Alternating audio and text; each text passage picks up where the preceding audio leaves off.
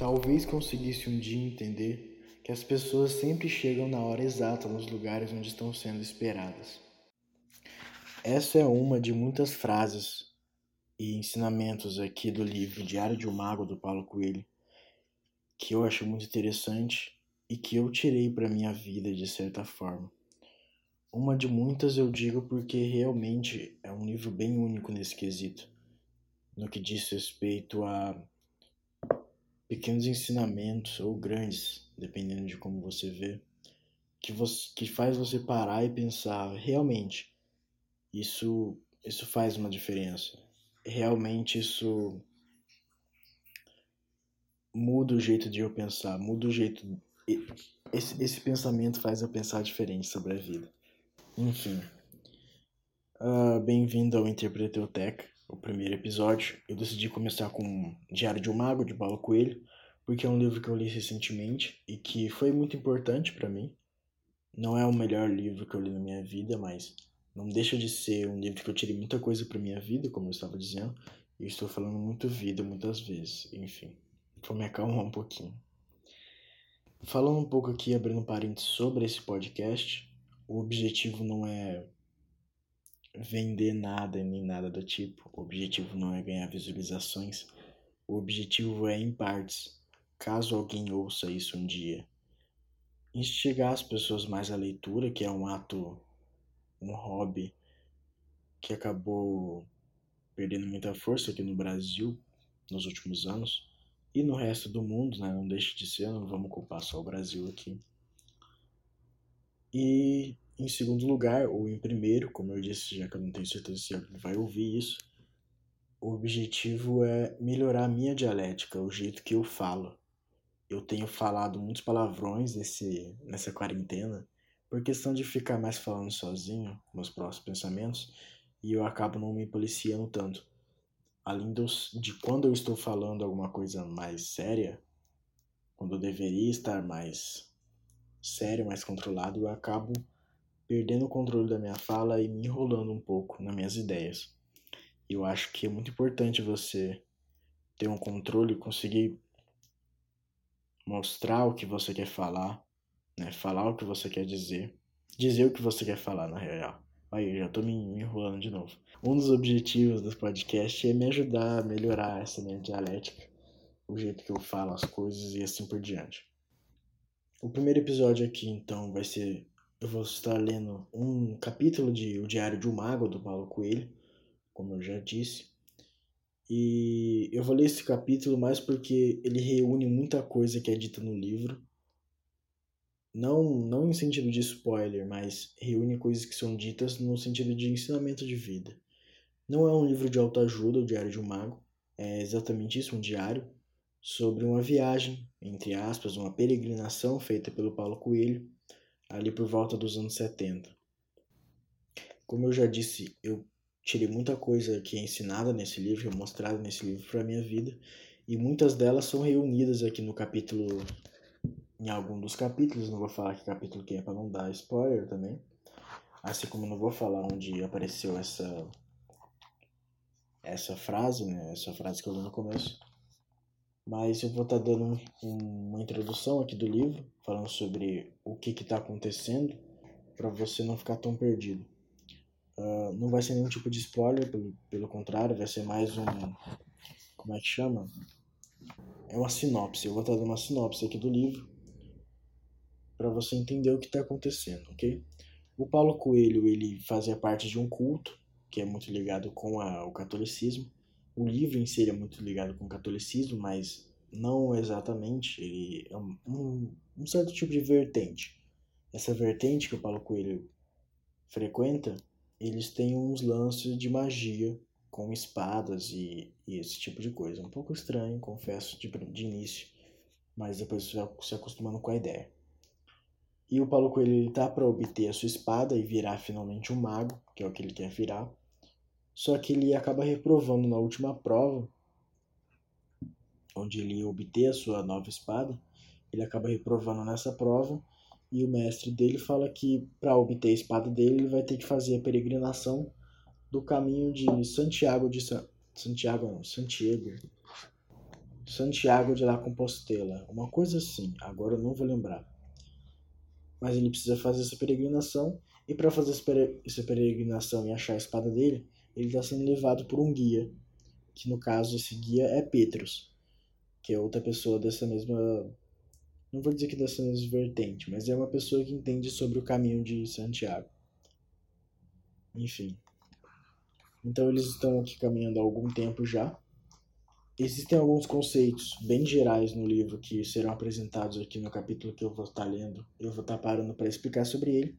E o principal objetivo do podcast, o intuito do podcast, é eu li nesse episódio, eu vou ler uma parte, parar e discutir sobre o que essa parte pode significar para você, que você poderia tirar dela para sua vida e como eu vejo essa parte como um importante ensinamento para a vida. Pode parecer meio autoajuda, mas o livro inteiro não é desse jeito que é esse capítulo.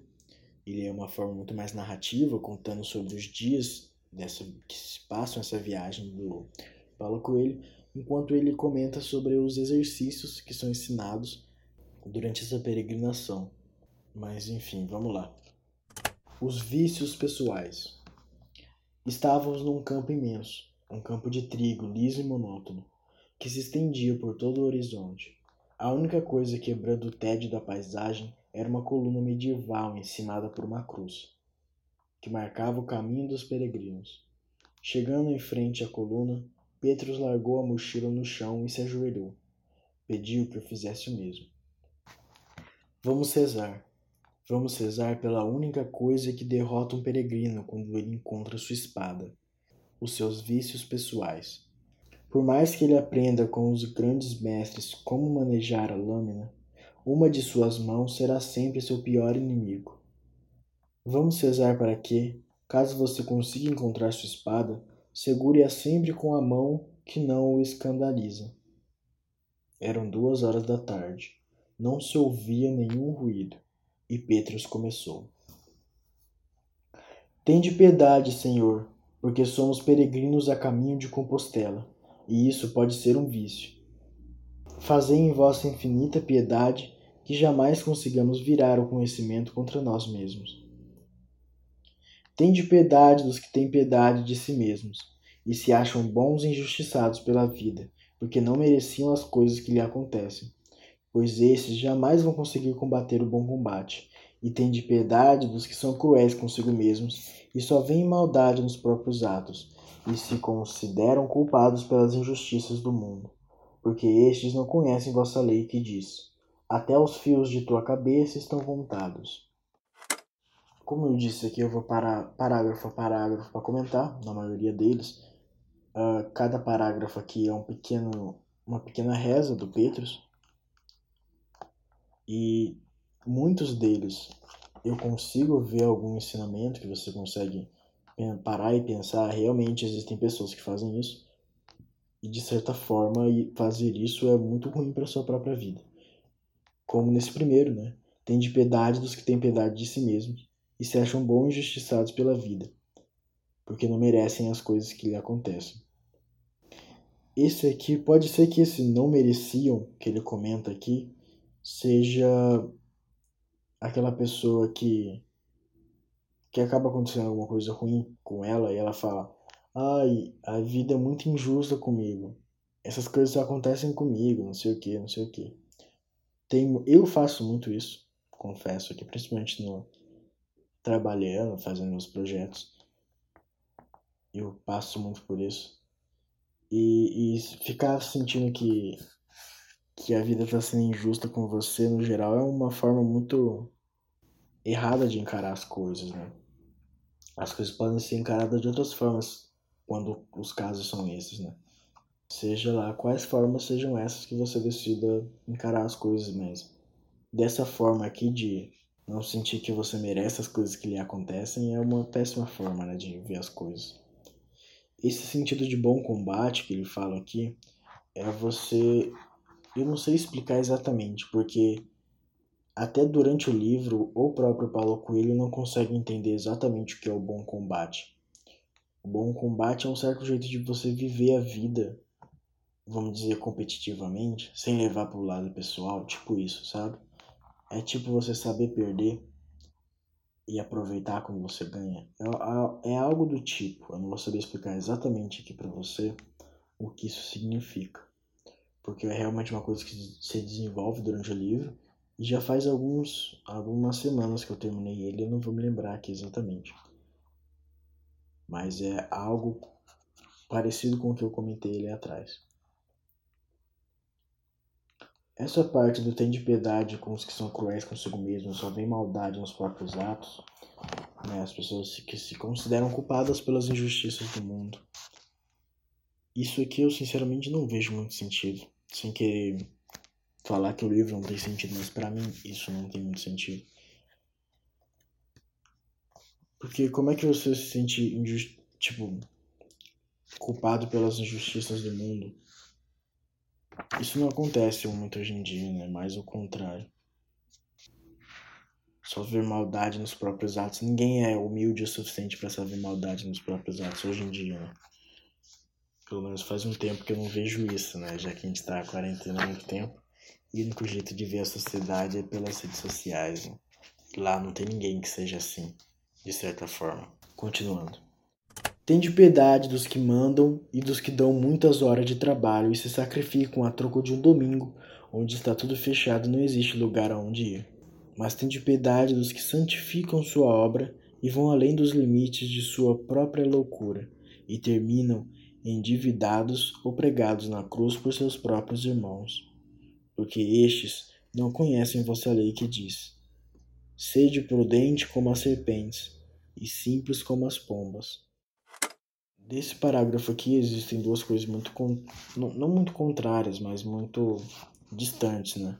A pessoa que, como ele diz, dão muitas horas de trabalho, sacrificam a troco de um domingo, onde está tudo fechado, é uma afirmação muito verdadeira, né? Mas ao mesmo tempo muito triste. E, e por isso, é tipo aquela, aquele meme, é, é, é engraçado porque é verdade. Então, nesse caso, é, é triste porque é verdade, né? Quantidade de pessoas que trabalham a semana toda, mais o sábado, e só tem um domingo onde não tem onde ir, né? Claro que, né, se você...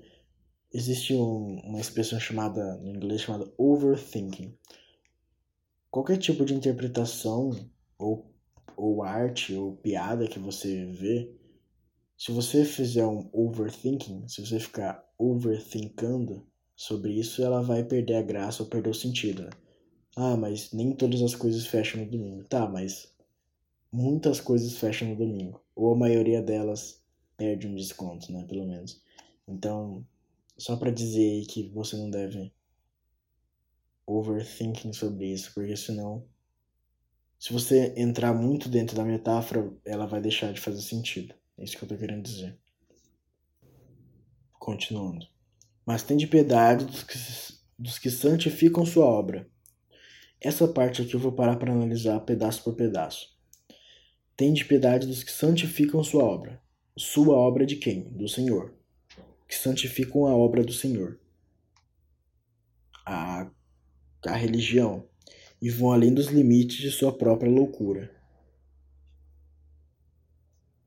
Ok, isso aí tá bem literal. E terminam endividados ou pregados na cruz por seus próprios irmãos as pessoas que levam.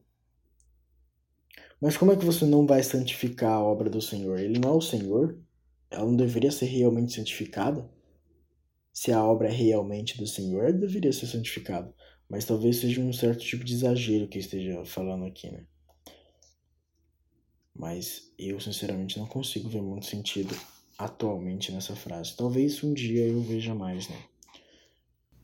e terminam endividados ou pregados. Essa parte do endividados, endividados, vem de dívidas. Mas o que, que santificar a obra do Senhor tem a ver com dívidas, né? E eu acabo me perdendo nessa parte. Se você, caro ouvinte, consegue tirar alguma coisa que eu não tô vendo, consegue ver alguma coisa que eu não tô vendo dessa parte, mande um e-mail lá. Eu acho que eu criei um e-mail podcast chamado interpretoteca.gmail.com ou manda para mim mesmo, re.f barcelos com dois L's, arroba hotmail.com. que talvez a gente faça um episódio de leitura aqui. Eu não acho que vai ter muito e-mail, mas não vai ter nenhum e-mail. Mas o que importa é tentar. Mas né, nessas frases aqui, o que importa mesmo, o que deveria importar mais é a, a vossa lei, né? Que ele fala. Não conhecem a vossa lei. Sempre ele vai falar isso no final do parágrafo. E sede prudente, não é de ser, é sede prudente de sede de água. Né? Sede prudente como as serpentes e simples como as pombas. Então, se, seja. Você tem que ter a vontade de beber, né? a sede prudente como a de uma serpente, mas tem que ser simples como uma pomba que né, espera as migalhas do pão. Ao mesmo tempo que você tem que querer alguma coisa, você não pode se matar por isso. Né? De certa forma, é isso. Tente pensar nessa frase, né? Seja prudente como as serpentes, serpentes e simples como as pombas. Talvez você consiga tirar algo aí para a sua vida, para o seu momento, né? Ex existe muito isso na, na interpretação de texto, no, no geral mesmo, interpretação de obras de arte. O que você tira de uma frase, ou de um texto, de uma arte, ou de uma música, depende muito do momento que você está vivendo, da situação que você está passando. E essas frases, esses parágrafos que eu estou lendo aqui, talvez se encaixem muito na sua vida e você fale: caramba, isso é exatamente o que eu devia ouvir agora para conseguir tomar a decisão que eu tenho que tomar, ou etc. Mas para mim não se encaixa no momento. E, e eu não vou conseguir ver o que, vo, o que você vê. E isso é muito interessante sobre interpretação. E, e essa é uma diferença que, que existe. E essa é a graça, de certa forma, na arte de verdade, não em só fazer uma coisa para vender, né? Essa é a grande graça, por assim dizer, desse tipo de coisa. Enfim, continuando.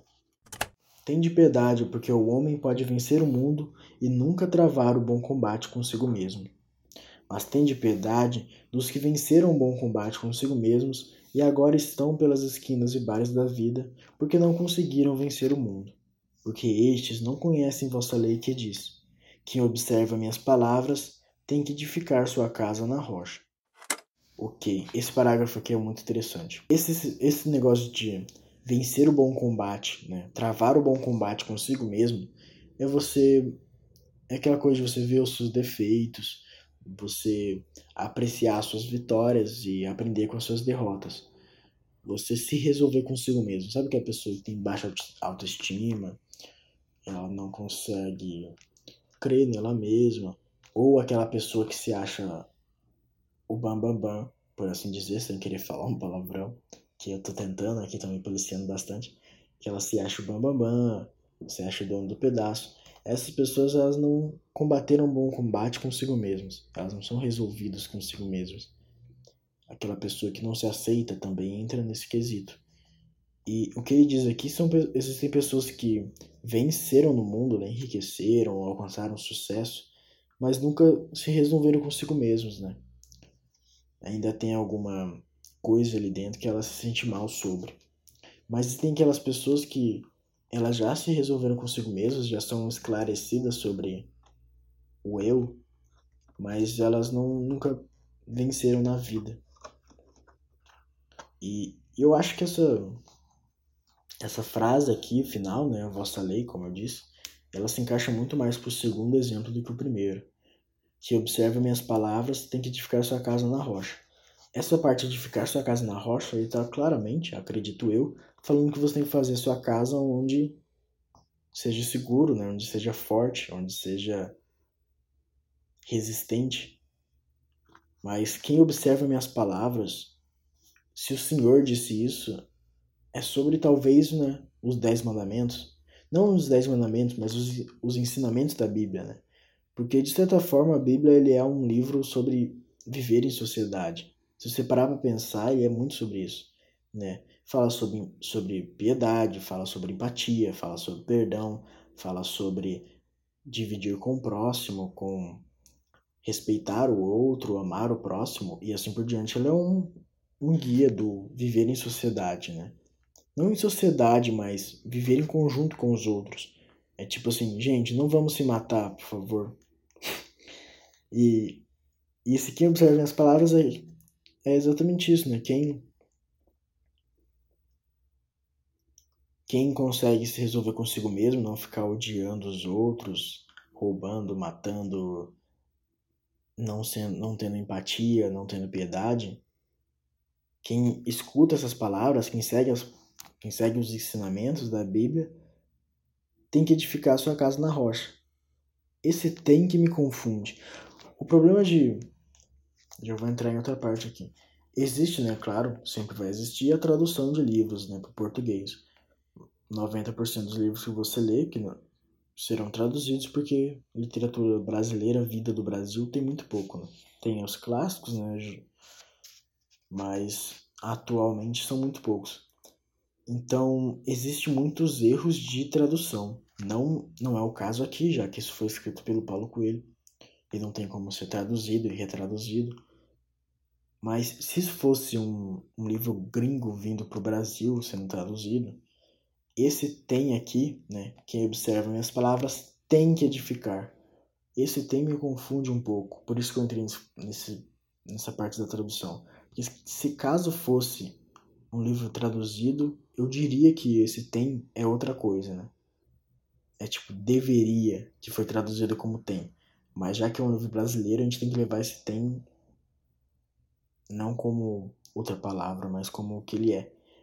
E o tem de tem que fazer algo é um tem de obrigação, né, de certa forma.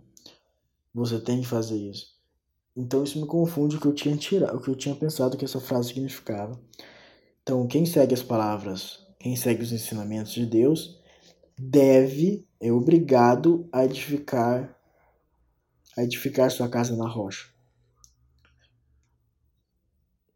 Então você consegue tirar muita coisa dessa frase, na verdade.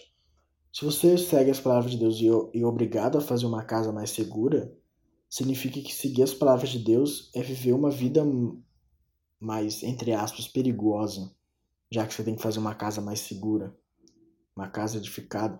Essa casa não é uma casa, uma casa exatamente, né? É o jeito que você monta a sua vida. Tem que edificar sua casa na rocha. A casa não é uma casa literalmente, né? Talvez seja, poderia ser, mas eu acho que esse sentido de casa é um sentido de você edificar a sua vida na rocha de uma forma segura, com que você não perca tudo e acabe parando pelas esquinas e bares da vida, como é falado aqui, mas que você também consiga combater o bom combate consigo mesmo. Eu acho que a gente passou muito tempo nessas sete linhas aqui, mas enfim. Eu não tinha parado, eu já gravei esse episódio uma vez, Aí eu falei, não, eu vou apagar e vou regravar. Porque esse livro merece mais do que comentários de um Renato confuso. Que eu tinha me confundido muito enquanto eu lia o livro. E nessa gravação está muito melhor, confesso. Então vamos continuar aqui que ainda tem mais alguns parágrafos. Tem cerca de 6, 7 parágrafos ainda. Vamos lá. Tende piedade dos que têm medo de segurar na pena, no pincel, no instrumento, na ferramenta, porque acham que alguém já fez melhor que eles e não se sentem dignos de entrar na mansão portentuosa da arte. Mas tem de mais piedade dos que seguram na pena, no pincel, no instrumento e na ferramenta e transformaram a inspiração numa forma mesquinha de se sentirem melhores do que os outros. Estes não conheceram vossa lei que diz: Nada está oculto senão para ser manifesto, e nada se faz escondido senão para ser revelado. Esse aqui é um, na minha opinião, um dos melhores. Eu vou falar isso em todos os parágrafos, porque são realmente muito bons. Mas existe realmente muita gente hoje em dia que fica ressentido sobre fazer um desenho, escrever uma música, fazer uma pintura, uma escultura, ou seja lá o que for, porque eles ficam vendo outras pessoas que são melhores do que eles e se sentem mal sobre isso. Sobre, ah, aquele cara faz muito melhor, porque eu vou fazer então o meu, sabe? Isso acontece muito, isso acaba deixando muita gente meio para baixo, assim. Eu, eu pelo menos já vi alguns exemplos. E eu tento ao máximo não me sentir assim.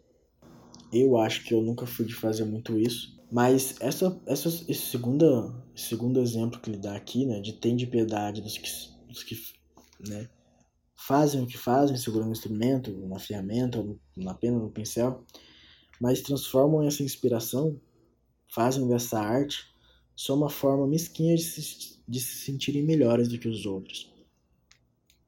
E eu confesso que eu já fiz isso provavelmente algumas vezes. Alguma vez eu já devo ter feito isso. E é uma forma muito triste de levar a arte, né? De você fazer a arte só pra se sentir um pouco melhor do que os outros, né? Não só no sentido de arte, como ele diz aqui no, na pena, no pincel, no instrumento na ferramenta. Ele engloba muitas coisas aqui. Mas você nunca deve fazer alguma coisa, principalmente nesse quesito, para se sentir melhor do que o outro. Né? Muitas vezes você realmente merece reconhecimento de ter feito algo, enquanto outra pessoa só ficou parada. Né? Muitas vezes esses exemplos se encaixam. Mas na maioria das vezes não, é isso que eu quero dizer, principalmente no quesito, arti no quesito, ar no quesito artístico. Né? Então, quando você, quando você vê né, que você está fazendo isso, talvez, que você está ou não realizando o que você quer realizar porque alguém já fez melhor, ou você está realizando alguma coisa só para se, se sentir melhor do que outra pessoa, talvez você deve, deveria pensar sobre isso, né? Nada está oculto senão para ser manifesto. Né? A arte que você produz, ela não tá, ela, ela tá oculta para ser mostrada, né? E nada se faz escondido senão para ser revelado. Esse se faz escondido é o que me intriga sobre essa frase. Se faz, ele não é, não é que ele está escondido. Ele não está escondido. Está é um ser, né? Você é, você está. Mas se faz escondido, não tem a ver com o segundo exemplo, com certeza não tem a ver mais com o primeiro. A frase toda tem mais a ver com o primeiro exemplo. Mas se faz escondido é um fazer mesmo, né? se faz escondido. É bastante sobre esse primeiro exemplo. Eu gostaria de ver onde essas frases estão na Bíblia para saber se tem realmente a ver com a frase que o Pedro está falando aqui. Ok, vamos pro próximo que eu já perdi muito tempo nisso aqui. Tende piedade dos que comem e bebem e se fartam, mas são felizes e solitários em sua fartura. Mas tende mais piedade dos que jejuam, censuram, proíbem e se sentem santos, e vão pregar vosso nome pelas praças. Porque estes não conhecem vossa lei que diz: Se eu testifico a respeito de mim mesmo, meu testemunho não é verdadeiro. Ok, vamos tentar analisar esse parágrafo de outra forma. Vamos começar pela frase e aí tentar aplicar a frase a cada um dos exemplos. Se eu testifico a respeito de mim mesmo, esse testificar é uma forma de provar, né? Um atestado, ele atesta, ele prova de que tal coisa aconteceu, né? Atestado de matrícula, por exemplo. Então, se eu testifico a respeito de mim mesmo, se eu provo sobre eu mesmo, se eu falo sobre eu mesmo, se eu testifico sobre mim mesmo, se eu testifico a respeito de mim mesmo, meu testemunho não é verdadeiro. Se eu me gabo de mim mesmo, o meu testemunho não é verdadeiro, né? O que eu falo não é verdade. Dá para aplicar essa essa frase a isso? Se eu se eu me gabo, eu não estou sendo verdadeiro? Dá para aplicar isso? Mas a qual dessas mas isso não se aplica exatamente aos exemplos, acredito eu, né? Hum, de nenhuma forma. Então talvez eu esteja vendo errado.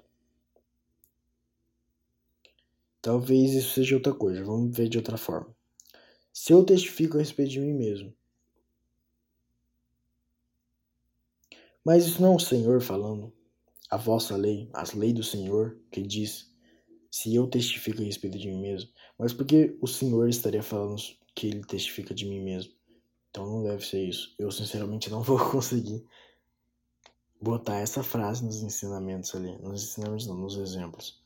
Mas, mas falando um pouco mais sobre cada exemplo aqui, né? As pessoas que jejuam, proíbem, sentem santos e vão pregar vossos nomes pela praça. Esse exemplo ele pode ser tirado da, da questão bíblica aqui, da questão católica, da questão religiosa, e pode muito bem ser colocado na questão ambiental, por exemplo, ou na questão do próprio Covid, que a gente vive, a pessoa que, que fica policiando por aí, não policiando, mas tipo falando, cuide da vida marinha, mas fica bebendo refrigerante com canudo, por assim dizer, não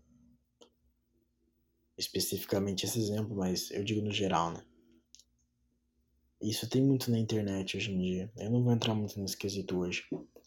Mas que tem, tem. Agora as pessoas que, que comem, bebem, se fartam, mas são infelizes e solitários na sua fartura.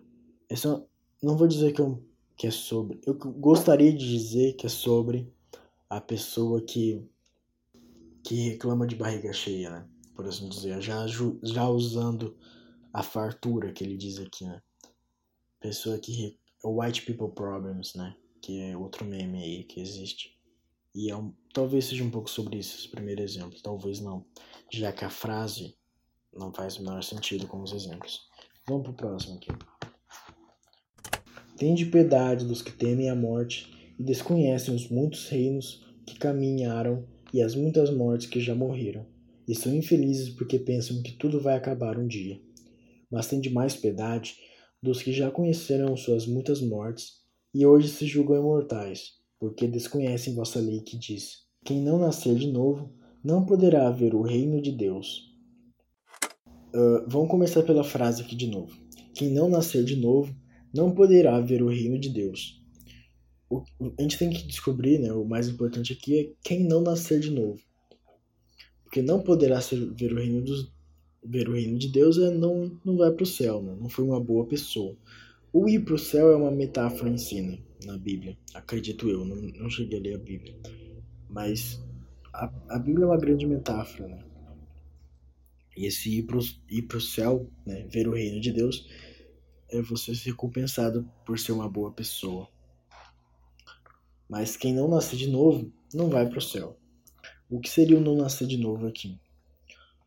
Na minha concepção, no que eu havia interpretado disso, o não nascer de novo seria a pessoa que não repensa a própria vida, que não analisa os próprios erros e tenta melhorar depois, sabe? Uh, uma coisa que eu mesmo passei de 2019 agora para 2020, nesse, né, nesse, nesse ano aqui que a gente está vivendo, 2019 para agora, é que eu mudei muita coisa na minha vida eu repensei o jeito que eu agia com os outros, o jeito que eu pensava sobre a vida, o jeito que eu via tudo. E isso foi um nascer de novo para mim. De certa forma que eu tive que reaprender a viver, por assim dizer, né? Já fazendo outra ligação com o nascer de novo. Então, eu acredito que esse parágrafo é sobre isso, sobre você repensar a sua vida ver o que está errado, o que está certo, o que você tem que mudar para ser uma pessoa melhor, para viver uma vida melhor, combater o bom combate, né? É você combater o bom combate para poder viver uma vida melhor. Então vamos dizer que tem a ver com isso. Tem a ver com você matar as suas versões anteriores para renascer como uma versão melhor. Se a gente for analisar esse parágrafo dessa forma, né, de piedade do que temem a morte, os que temem a mudança, e desconhece os muitos reinos que caminharam e as muitas mortes que já morreram. Essas pessoas que não reconhecem as mudanças que já ocorreram nelas mesmas e que têm medo da mudança. E são infelizes porque pensam que tudo vai acabar um dia. Essa parte dos são infelizes porque pensam que tudo vai acabar um dia não é muito sobre mudança, né? Muito mais sobre a própria morte, que é o jeito que ele usa para organizar essa metáfora. Mas o problema da metáfora é isso. Se você não consegue aplicar ela em tudo, significa que ela está em partes erradas. Em, parte, em partes erradas, perdão. Então, nesse, nesse final aqui da frase, acaba não sendo uma boa aplicação. Talvez elas são infelizes porque sabem que tudo vai mudar um dia. Talvez se aplique dessa forma. Mas enfim, vamos para o segundo exemplo mas tem de mais piedade dos que já conheceram suas mortes, dos que já mudaram, dos que já se melhoraram, porém, continuando aqui, e se julgam imortais, ponto, né? Deveria ser um ponto, é uma vírgula para juntar com a frase, né? Mas a, o, exemplo acaba aqui. São as pessoas que mudaram e elas se sentem imortais, significa que elas acham que elas nunca, nunca mais vão mudar, que elas são perfeitas já. Né? Isso tem muito. Eu mesmo já fiz isso nesse 2019 para 2020. E isso é uma coisa que eu tenho que aplicar mais em mim mesmo. Acredito eu. Deveria. Mas existe muita gente que é assim, né? Tanto pessoas que têm medo da mudança, quanto pessoas que mudaram e se acham as perfeitas, né? Repense sua vida com isso. Né? Tende piedade dos que se escravizam pelo laço da seda do amor e se julgam donos de alguém e sentem ciúmes, e se matam com o veneno, e se torturam porque não conseguem ver que o amor muda, como o vento e como todas as coisas. Mas tende mais piedade dos que morrem de medo de amar, e rejeitam o amor em nome de um amor maior, que eles não conhecem, porque não conhecem vossa lei que diz: Quem beber desta água nunca mais tornará a ter sede. Essa parte aqui ele é muito literal, né? os que se escravizam por amor e se sentem donos de alguém. Ponto. Esse é o primeiro exemplo. Que se torturam, né? Se matam por veneno, se torturam. O se matam por veneno é muito uma referência, né? A, a época romancista da, da literatura, mas enfim. Se torturam porque não conseguem ver o amor, que o amor muda com o tempo, como o vento, né?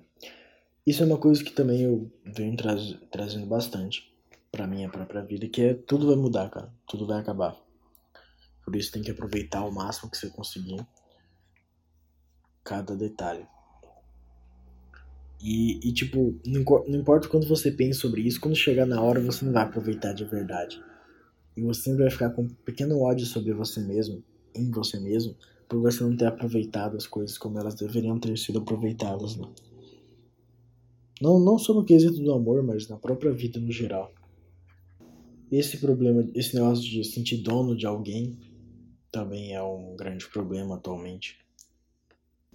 Mas eu acho que a principal, a principal parte aqui desse primeiro parágrafo é essa parte do tudo muda, o amor muda como o vento e todas as coisas. Porque é, uma, é muito verdade, né? E é uma coisa que nem todo mundo aceita. Que, que vai acabar. O seu relacionamento vai acabar. O amor por alguém vai acabar. E é, essa é a graça. A graça não é viver feliz para sempre. Uma coisa que eu lembro de vez em quando era um episódio de South Park, em que eles focavam bastante nos emos, nos góticos. E tinha um gótico em especial, não, não em especial, mas tinha um lá, acredito que era mais ele, que ele ficava falando que a Disney, os desenhos de crianças e os contos de fadas acabam enganando a gente sobre a vida, porque eles ensinam a gente que a gente vai encontrar alguém e viver feliz para sempre. Mas, tipo, você não devia confiar muito nos contos de fadas, porque afinal, né? Ela beija um sapo e ele vira um príncipe, né? Você não devia estar tá acreditando muito por aí. Mas isso existe muito né, entre as crianças e pré-adolescentes. Mas é muito triste. Talvez se os filmes da Disney e, etc não fossem assim, as pessoas não teriam tanta esperança. Mas isso é mais uma questão de cultura, né? Acredito eu. Enfim, não é uma questão do, da sociedade, dos filmes, enfim. Nada a ver, só um comentário. Só, só um comentário, na minha opinião, de verdade, tá? O segundo, o segundo exemplo ele é um pouco contraditório, né?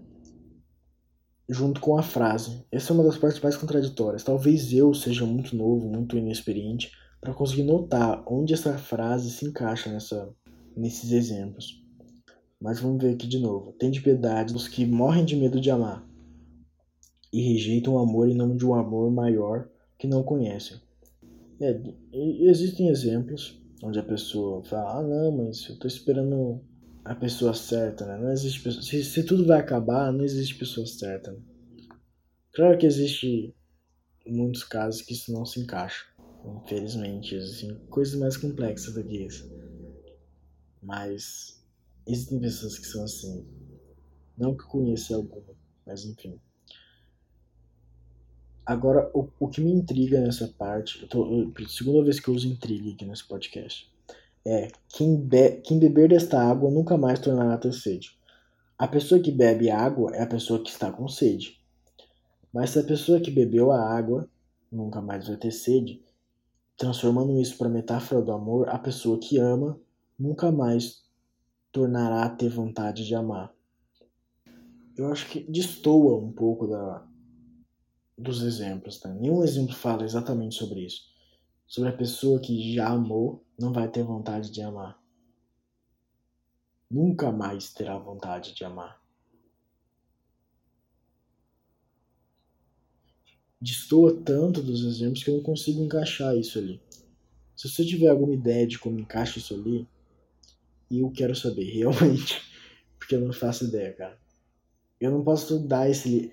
Eu quero emprestar meus livros, dar os meus livros, porque eu não quero ficar com muitas coisas aqui. Eu já até parei de comprar livro físico. Mas, sinceramente, eu quero deixar esse podcast salvo aqui para caso um dia eu queira voltar nessas frases e entender melhor elas.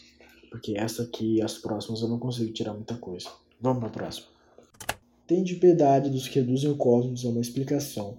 Deus a uma poção mágica e o homem a um ser com necessidades básicas que precisam ser satisfeitas, porque estes nunca vão ouvir a música das esferas, mas têm de, mas têm de mais piedade dos que possuem a fé cega, e nos laboratórios transformam mercúrio em ouro, estão cercados de livros sobre os segredos do tarô e o poder das pirâmides, porque estes não conhecem vossa lei que diz: é das crianças o reino dos céus.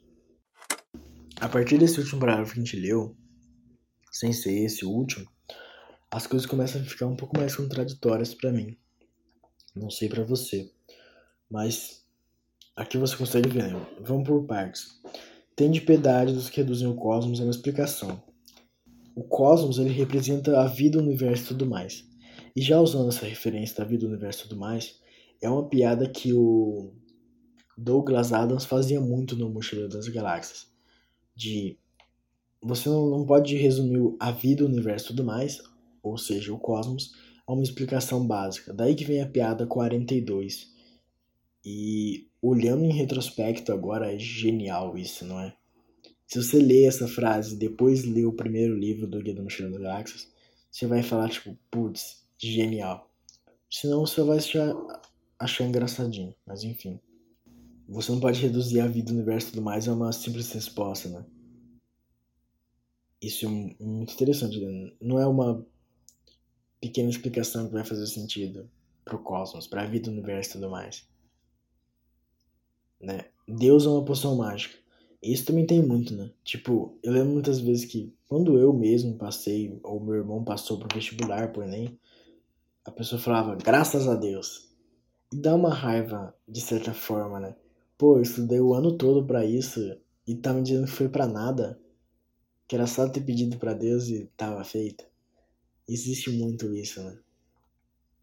Não que a sua fé não seja verdadeira, não seja útil, por assim dizer. Não deveria ser, né? A sua fé deveria ser só pela fé, não pela utilidade dela. Mas existe muito disso, né? De, de querer usar a fé como uma utilidade, como uma poção mágica. Vamos pro próximo aqui. Não consigo aplicar a minha realidade, isso que eu quero dizer. Tende piedade dos que não veem ninguém além de si mesmos, e para quem os outros são um cenário difuso e distante quando passam pela rua em suas limusines, e se trancam em escritórios refrigerados no último andar, e sofrem em silêncio a solidão do poder. Mas tende piedade dos que abriram mão de tudo e são caridosos, e procuram vencer o mal apenas com amor, porque estes desconhecem vossa lei que diz: quem não tem espada, que venda sua capa e compre uma. Esse eu achei super interessante, é sobre, né, ao mesmo tempo que é sobre pessoas que, que acham que o, universo, o centro do universo é o próprio umbigo, né, como já diria a frase, o ditado, né? Tem um ditado desse, né? Que é a pessoa que você acha a última bolacha do pacote. É sobre um pouco disso, mas que acaba que existe uma solidão no poder, né? De certa forma, pelo que ele diz aqui, e pela realidade, né? Porque, por exemplo, ser poderoso nesse sentido aqui do um político, uma pessoa famosa, esse tipo de coisa, você perde muito para ter isso, né? E é um pouco, né, tem de piedade dos que perdem para ter essa esse poder a mais. não perdem, mas que sacrificam algumas coisas e acabam vivendo na solidão do poder. Mas esse segundo é bem interessante também. Tem de piedade dos que abrem a mão de tudo e são caridosos, procuram vencer o mal apenas com amor. Esse aqui é o que se aplica à frase, né? Quem não tem espada que venda sua capa e compre uma. Porque não dá para você batalhar o mal só com o amor, né? Você vai precisar ser ativo em certo ponto. Não adianta só você tweetar Black Lives Matter se você não faz nada para mudar a realidade da vida real, sabe? Não adianta nada você ficar falando coisa da vida marinha, poluição solar. Fala assim, gente, tem que cuidar do planeta, mas fica lá usando ar-condicionado a noite toda, todas as noites, né? Tipo, não tem nada a ver, na verdade. Mas tô falando que não, só falar não adianta nada, você precisa fazer alguma coisa, sabe? Talvez esse exemplo que eu dei é mais uma questão de hipocrisia do que o exemplo do Black Lives Matter. Não, não é só postar uma fotinha preta no Instagram que você vai estar tá fazendo a diferença. Existem vários outros exemplos, mas no momento eu não consigo pensar em nenhum, sinceramente, cara. A, a cultura de, do cancelamento se encaixa muito nisso, né? De certa forma. Não de todas as formas, mas de certa forma. O problema da cultura do cancelamento é que as pessoas focam em uma pessoa só e não no hábito em si, né? Seja se ela está sendo cancelada por racismo, homofobia e etc. As pessoas focam em acabar com uma pessoa de cada vez em vez de tentar acabar com o hábito né, cultural. Mas enfim, não vem ao caso. Mas realmente é muito verdadeiro, né? É muito verdadeiro essa parte que diz quem não tem espada que venda sua capa e compre uma, né? Não adianta só você ficar falando as coisas, isso não vai fazer diferença. Sabe? Enfim, vamos pro penúltimo parágrafo aqui. Tem de piedade, Senhor, de nós que buscamos e ousamos empunhar a espada que prometestes, e que somos um povo santo e pecador, espalhado pela terra. Porque não reconhecemos a nós mesmos, e muitas vezes pensamos que estamos vestidos e estamos nus. Pensamos que cometemos um crime e na verdade salvamos alguém. Não vos esqueçais, em vossa piedade, de todos nós que empunhamos a espada com a mão de um anjo e a mão de um demônio segurando no mesmo punho. Porque estamos no mundo, Continuamos no mundo e precisamos de vós.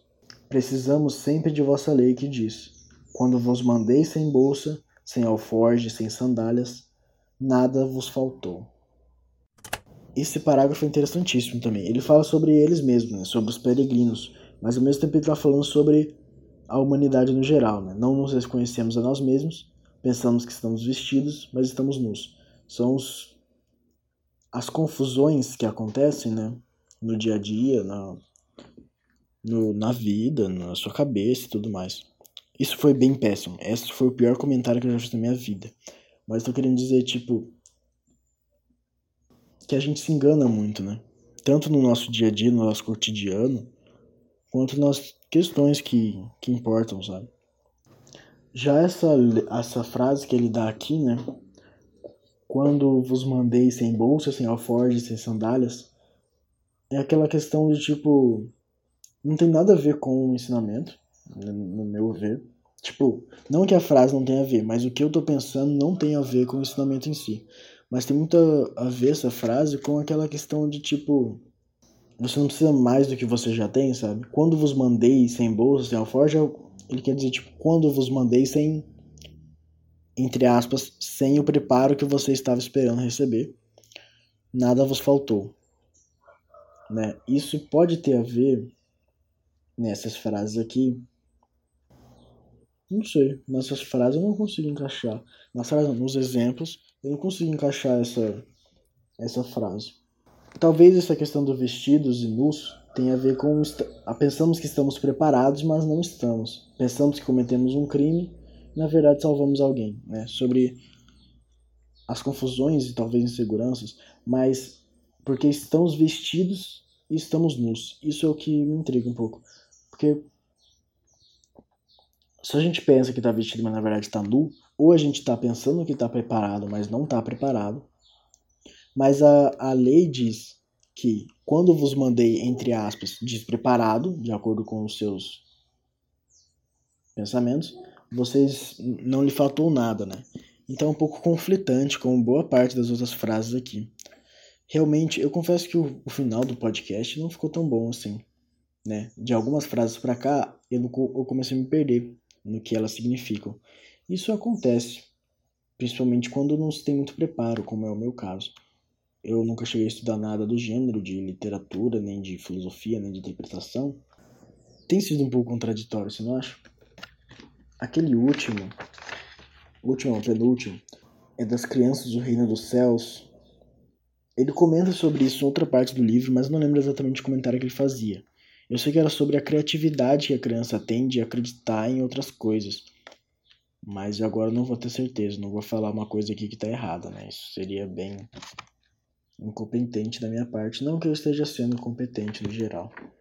Mas realmente essa frase, quando vos mandei despreparados para os seus critérios, nada vos faltou. E ao mesmo tempo ele diz: é, talvez essa questão dos vestidos e nus seja uma questão da confusão, não da, do despreparo. Mas eu não, não vejo porquê. Já a parte pensamos que cometemos um crime e na verdade salvamos alguém é de novo sobre as confusões do tanto do cotidiano quanto das relações que a gente tem entre entre as pessoas e ficar se culpando por uma coisa que não é bem verdade, sabe? Mas sinceramente essa parte eu me perdi bastante. É muito conflitante as coisas. Eu acho que realmente vai ficando mais complexo essas frases com o passar do capítulo. Essa foi a última. Eu vou terminar aqui o capítulo só para Petrus parou de rezar. O silêncio continuava. Ele estava olhando fixo o campo de trigo à nossa volta. Diário de um Mago com certeza vai ser um livro que eu vou me lembrar por um bom tempo. Provavelmente não vou me esquecer dele tão rápido. Realmente foi de grande ensinamento para mim nessa parte da minha vida aqui que eu venho vivo agora.